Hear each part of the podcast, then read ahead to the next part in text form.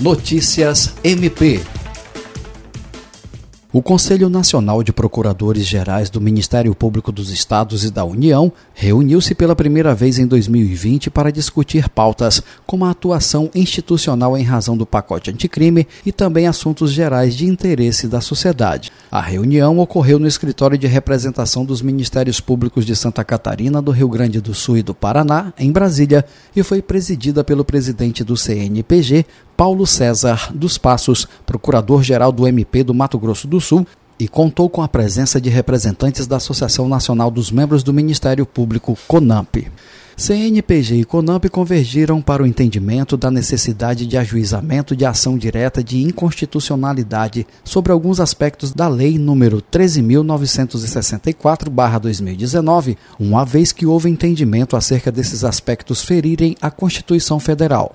O CNPG também discutiu entendimentos que visem uniformizar a atuação do Ministério Público Brasileiro. Por fim, foi aprovada a moção de reconhecimento do Grupo Nacional de Combate ao Crime Organizado pelos 18 anos de sua criação. O MP acriano foi representado pela Procuradora-Geral de Justiça, Cátia Rejane de Araújo Rodrigues. Jean Oliveira, Agência de Notícias do Ministério Público do Estado do Acre.